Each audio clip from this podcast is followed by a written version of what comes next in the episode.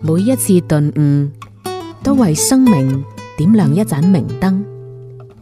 你好，呢度係開卷。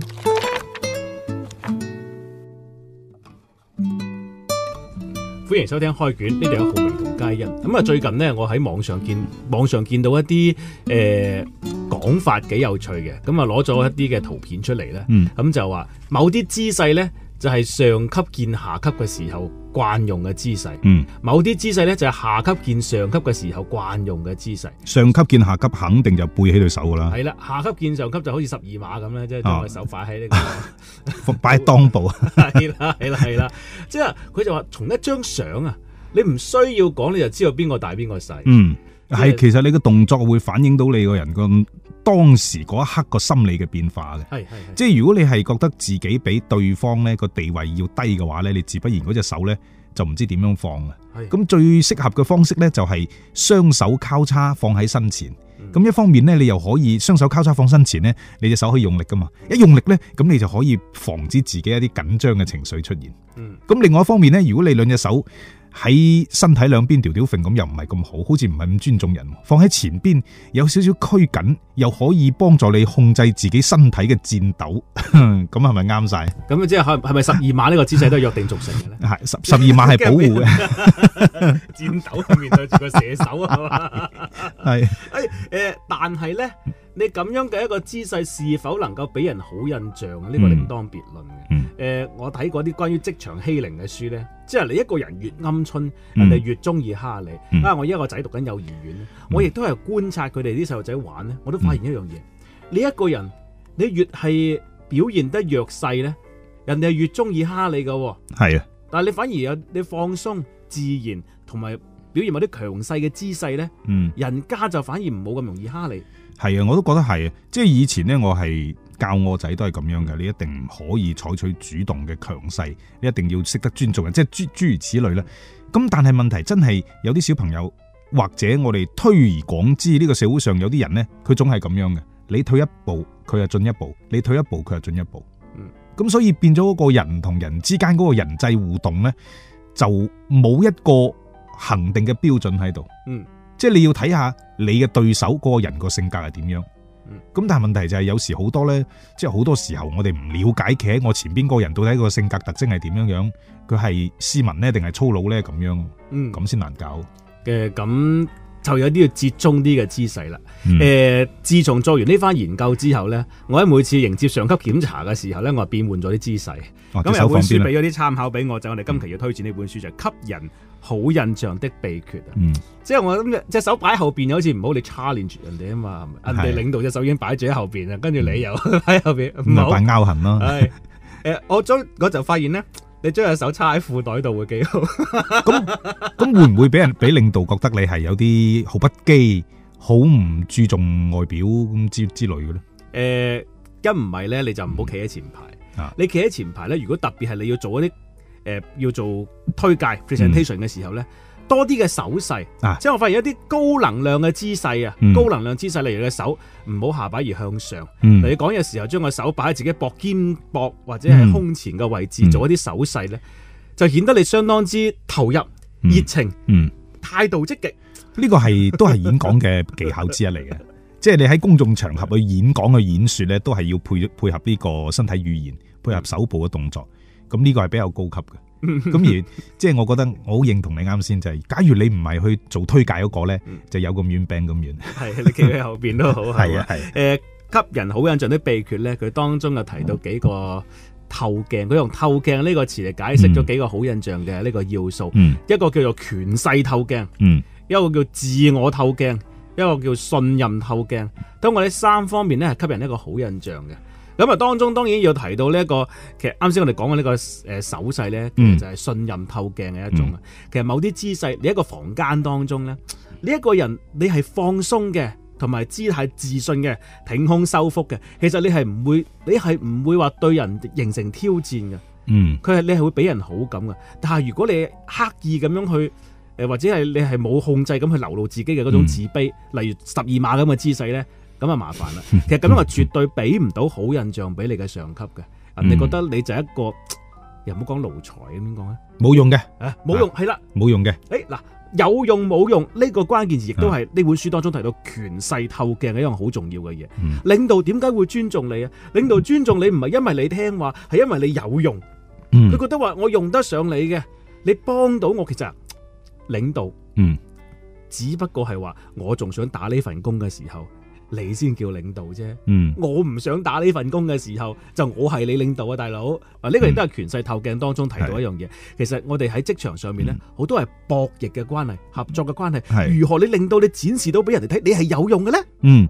诶、你啱先講得好啱啊，就係你即係喺一個密閉嘅小空間裏边，即係你用乜嘢姿勢去表現出你呢個人咁樣嘅個性特點。咁尤其咧就係呢呢個係一個啦吓，咁通常咧我我覺得係嗰啲發自內心嘅自信嗰啲人咧嗯，佢嘅姿勢咧佢唔使刻意去擺嘅，佢自然而然嗰種自信嘅嘅嗰種氣息咧就已經瀰漫咗成個房間。咁但係一啲唔自信嘅咧，你係特別清楚嘅，即係啲唔自信佢好似叫做所謂坐立不安，即係手唔知擺邊度先舒服。咁而講翻好似即係你話領導中意一啲點樣嘅人咧，領導真係絕對唔中意，又唔又唔可以一概而論嘅。即係領導中意嗰啲人咧，就係喺唔同嘅場合，你可以俾到唔同嘅嘢佢。嗯嚇、即係譬如誒、呃你嘅直接領導同埋你一齊去見一個更大嘅領導。 喺呢個時刻呢，你嘅直接領導要向更大嘅領導匯報嘅時候呢，我諗你嘅手可能係交叉擺喺前邊會相對好啲。好啦，當你嘅領導講到某一個環節嘅時候，需要你嚟補充說明呢。好啦，咁你嘅嗰隻手呢，就可以放翻上膊頭以上嘅位置進行呢個手部動作兼我而且家推諗到介一。個新嘅動作啊，好唔好哦喺咁嘅場合之下，你應該攞起手機行出去幫手影相。哦，呢、個都得， 係呢、個都得，係咁即係領導領導中意啲乜嘢嘅下屬咧？我據我觀察啊，嗯據我對我接觸過嘅領導觀察，佢哋會更中意嗰啲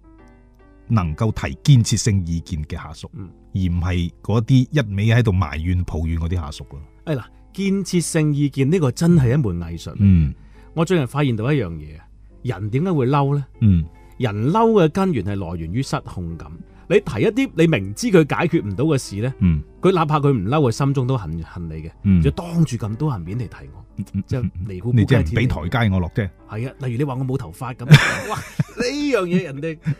嬲死你係咪？冇頭髮可以種髮啊嘛？你話係啊 矮咁啊唔得噶。 但係呢，你如果提個提個建設性意見呢，你可以咁投，你話：哎呀，領導，今年巴黎時裝周嗰個咩巴布，你出咗頂帽好靚嘅，哇格仔風嘅，有呢、個呢、個英倫戰時一戰嘅時候，二戰時期嗰種啊嗰種領導 feel，哇！當時丘吉爾都係戴呢頂帽嘅，啊呢個幾哎攞句係啊，攞頂帽吸住你個光頭就啱啱好。啊係咪？即係呃你講起呢個提建設性意見，誒、係即係其實同人哋講咩説話咧，我哋感覺係誒、呃最早感覺好似係嗯戰戰兢兢、如履薄冰。其實當掌握某種話術嘅時候咧，亦都係會。誒、更加容易呢本書誒、給人好印象啲秘訣當中就提到信任嗯透鏡咧，嗯喺、一啲對話當中啊，我哋要多用將來時，少用過去時。嗯係嘛？例如領導話：，誒、哎小兩你好掂啊，嗯跟住你話，如果誒係啊，我哋好掂㗎，係我哋咧舊年又點點點點點，我哋咧誒前年又點點點，咁就唔得啦，咁就麻煩啊衰咗啦。啊你應領該話我哋係明年會更加掂。誒係啦，領導就心裏邊諗：你你阿爺 啊，啊我讚你一句，你讚自己十句。 係啊，但係咧，如果佢話呢本以呢本書嘅講法咧，你要嗯多提未來嘅憧憬。嗯規劃，因為人當面對住一面對住不確定性嘅時候啊，係、嗯會不自覺咁去調用自己嘅認知資源。係啊，誒、呃因為人嘅認知資源、人嘅嗯注意力呢，其實係好有限。每個人去認識一個人嘅時候，佢都係往往用偏見、嗯用黑板印象嚟套一個人。嗯嗯嗯咁、但係你要動用佢嘅認知資源嘅時候呢，就要描繪一啲不確定性嘅嘢啦。係嗯領導話：小亮你好掂，誒、呃多謝領導。嗱，未來咧根據依家嘅發展態勢咧，我希望喺領導係未來係俾俾我哋支持。我哋已經有咁嘅計劃咧，我唔知啱唔啱，或者我要請教你自己呢個場合。嗯誒、跟住佢有意思啦，誒、咁就以呢本書嘅講法，呢、個係會更加之好咁俾到人好印象。但係呢個，我覺得如果對於普通人嚟講咧，難度相對會高 少少。即係而家好多人咧都係咁樣噶嘛，無論係同同事嘅對話，即係工作上啦嗯吓，咁同生活上同夫妻之間嘅對話，或者係即係講翻你同領導之間嘅對話，同父母嘅對話，都會佢哋都會用一種比較放鬆嘅狀嗯態，或者至少即係就算佢唔放鬆，至少佢都唔會做太多嘅準備。嗯，其實呢本書當中佢嗯就係關於呢個信任透鏡呢佢提住一樣嘢係解決啱先你提到呢個問題，嗯即係一個人你當然如果你能力好強出類拔萃呢，嗯佢係把雙刃劍，嗯人哋一唔係就可能會欣賞你，一唔係就可能妒忌你係啦吓，，咁呢個之前呢，有樣嘢好重要嘅就係喺自信透鏡當中，佢提到你給人温暖感，就係、為你呢個能力展示嗯寫上正好或者負好呢個嗯好重要嘅習慣性嘅能力。嗯你給人温暖感，嗱，你會發現嗯有啲領導同你握手啊，嗯佢唔單止握你手啊，嗯佢或者係拖拖你手踭啊咁，或者見你件衫有啲頭髮碎啊，或者係有啲甩 咁嘅咩塵塵係啊，跟住幫你撥一撥佢。哇哎呀，呢啲小細節，你就會覺得，哎呀，真係如沐春風啊！你會睇得起係你。我要撲心撲命 啊。 OK，我呢啲小細節啊咧，亦都係無論你話喺家庭關係當中都好，即係你如嗯係冇果形錯成咗某種展現温暖嘅能力嘅時候，嗯一句說話，即係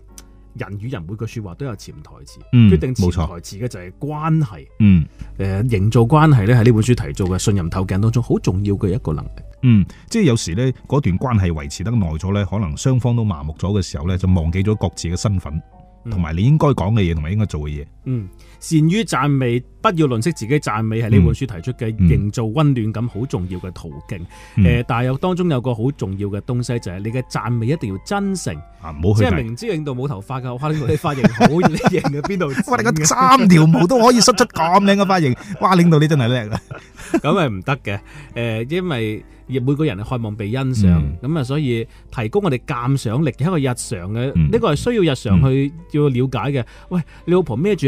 愛馬仕喺你面前行過，你唔知嗰隻係愛馬仕，你問佢係咪皮具城嘅咁，咁、嗯你咪得罪人啦。啊所以呢個係日常嘅知識積累咧，呢、個就不是一天可以練成嘅。其實我哋之前提過一本書叫《弱傳播》。嗯即係話喺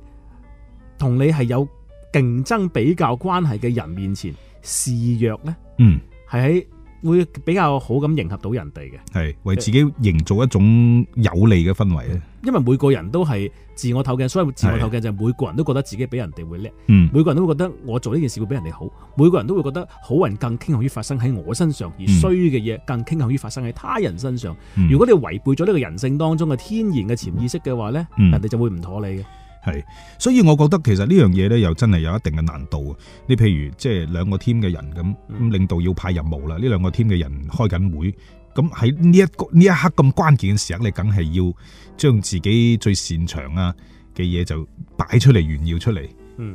冇咁理由話自己唔掂。係冇理由話自己唔掂嘅， 咁所以即係要係咪真係要好睇呢個場合先，即係好睇場合先得。诶、甚至乎要去到你需要一種相對比較高尚嘅情操吓，即係大家都明白啊。而家呢，就可能呢個公司呢，就要揾一個揾一個員工，要將佢升成一個領導崗位嘅。嗯咁呢段時間，領導正喺度考察緊嗯，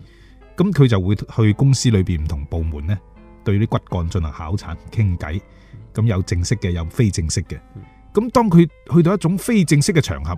揾埋黃嘉欣同埋梁浩明， 嗯。咁就啊，嘉欣你覺得呢件事點樣睇呢？咁浩明掂啲，你定你掂啲。係 嘛嗱，呢本書提對呢樣嘢咧，佢提到咁就一好個窄仔啊啊好好重要嘅準則嘅。一個人適度嘅謙虛，可以令人哋幫你嘅能力加分百分之二十，嗯嗯而認叻咧係會有反效果，幫你扣嗯翻百分之二十嘅。係咁你如何去謙虛示弱咧？嗯你同領導講：，哇，領導，梁浩明踩單車係認真一流，哇，佢對嗯單車嘅鑑賞力真係好犀利。我 我玩咗十幾年，我不及佢。 呢個呢係方話面佢實，係我老 師。誒，跟住但我冇講能力問題啊。係我啊，就係梁漢文喺呢個嗯誒運動方面，哇！嗯佢真係好有堅韌嘅品質。我我我一路跟佢學到好多嘢， 嗯。啊跟住就 其實或者係可能，即係我設計嘅呢個場景，或者應該我咁樣嘅理解就係、其實領導呢，佢對佢嗰幾個準備晉升嘅嗰幾個候選人呢，已經係有咗一定嘅判斷噶啦。嗯，因為冇理由啲領領導傻到咁樣噶嘛，要通過傾偈嚟到最後拍板噶嘛。係佢一早就已經係心中有數，知道邊個喺邊方面呢個能力比較突出。嗯咁而家你係通過傾偈，再睇下呢個人呢喺社交方面啊，佢有啲咩優點咁樣。啊係咁啊啱好呢就係應咗啦，就係你先表現出謙虛啊係，令領導覺得你呢個人係即係至少冇野心啊，唔係係連領導嘅位都搶鬼埋，先謙虛你對你咁然髮型好咧，咁然後就不會二，是吧？ 如果你既謙虛，也不會犯傻，又唔會很二嗰種咧，咁領導就覺得嗯係佢啦，黃嘉欣唔錯呢個人，哎呀，所以呢本書提到當中一啲嘅話術，嗯誒、雖然我哋喺其他嘅幾次之前嘅書都會有提到，呢、本書會更加係集大成嚇。嗯其實我覺得佢歸根究底係講回一樣嘢，尊重人嘅藝術啊。係你冇錯尊重人真係一門藝術，唔係話下靠擦鞋或者係嗯靠去 show off 自己，唔係咁嘅。佢係真係要回歸到人性嘅本源，人性到底人係需要啲乜嘢係嘢？。不過我覺得咧，即係炫耀咧，我反而最近係特別強烈咁嘅感覺，就係炫耀係人本性裏邊嘅嘢。嗯，即係人生出嚟咧，佢個性格慢慢慢慢形成之後咧，就總係總係愛炫耀嘅嗯。咁、所以咧，你無論係喺邊個階段嘅人，即係或者係每每無論呢、個人無論係處喺邊一個階段嘅人生，佢都要想辦法撳住呢隻野獸。嗯，炫耀係需要，但係唔好俾炫耀呢隻野獸走出嚟周圍去咬人，咁對自己咧係有害冇益嘅。只可惜呢本書當中提到尊重人嘅其中一個藝術就係你要俾人哋去炫耀，誘發勾引人哋喺你嘅談話 當中去炫耀。啊咁呢個係呢個係呢個係叫做咩啊？口黑 學吓，即係你要自己將自己擺喺不敗之地，你就將對方內心嗰隻魔鬼勾出嚟。喺兩個人嘅交往當中，即係博弈當中，越能夠克制自己人性嘅人呢，咁啊、嗯更加之有本事；係越流露自己本能嘅人呢，咁就係即係越處於劣勢。係，所以我就覺得，嗯，一定喺任何場合，你都要提醒自己唔好去炫耀自己嗯。同埋你見到人哋係炫耀自己嘅時候呢，你應該托托佢。係 係喺呢個節目當中，我哋炫耀咗好多嘢，真係 真係唔好意思。好，結咗你期開卷，拜拜。拜拜。中唔中意我哋啊？下載花城 FM 重温開卷往期音頻啦！添加花城小花微信號，加入開卷微信群，更多精彩活動等住你。